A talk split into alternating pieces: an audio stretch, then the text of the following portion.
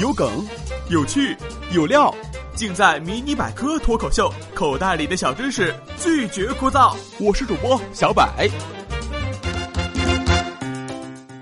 吸引一个人就是要抓住他的胃，讨厌一个人就请他吃葡萄干。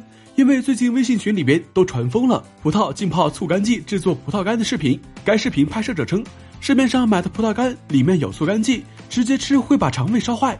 这一种骇人听闻的说法是真的吗？我的天哪！越被寄予厚望的事情，往往越容易发挥失常。葡萄总有自己的想法，不是说干就干。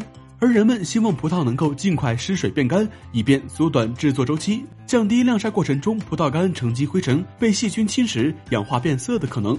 理想很骨感，现实很丰满。传统葡萄干的制作主要采用阴干方法，所需周期短则三到四十五天，长则需要六十天之久。并受天气变化影响。为了扭转这一局面，科研人员研制出了醋干剂，既可以在葡萄上使用，也可以在枸杞、杏等其他果品上使用。那么，醋干剂到底含有哪些成分呢？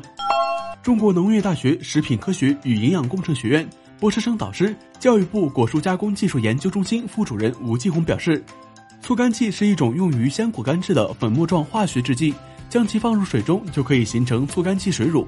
其实质上是一种强解溶液，能破坏果树表皮的蜡质层和果皮的韧性。你看这个葡萄，它又大又圆；你看这个加了醋干剂的葡萄干，又香又甜。有了醋干剂，只需要将鲜葡萄在浓度为百分之三点五左右的醋干剂水乳中浸渍一分钟，取出来后用清水洗净，晾至十五到二十天，就能收获晶莹剔透的葡萄干。促干剂的使用大大缩短了干制周期，最大限度摆脱了气候因素的限制，还能让葡萄干的含糖量高达百分之六十到七十，质量提升一到两个等级。吃还是不吃，这是一个问题。钱包和嘴巴总有一个在路上。科研人员多年测试后发现，促干剂无毒，残留量很低。因为鲜葡萄在促干剂水乳中浸泡时间短后，果农会赶紧洗刷刷。此时，附着葡萄皮表面的强碱溶液会很容易被洗掉，所以只要是从正规渠道购买的葡萄干产品，就不用担心醋酸剂超标。好了，今天的节目就先到这里。你还想了解哪些小知识？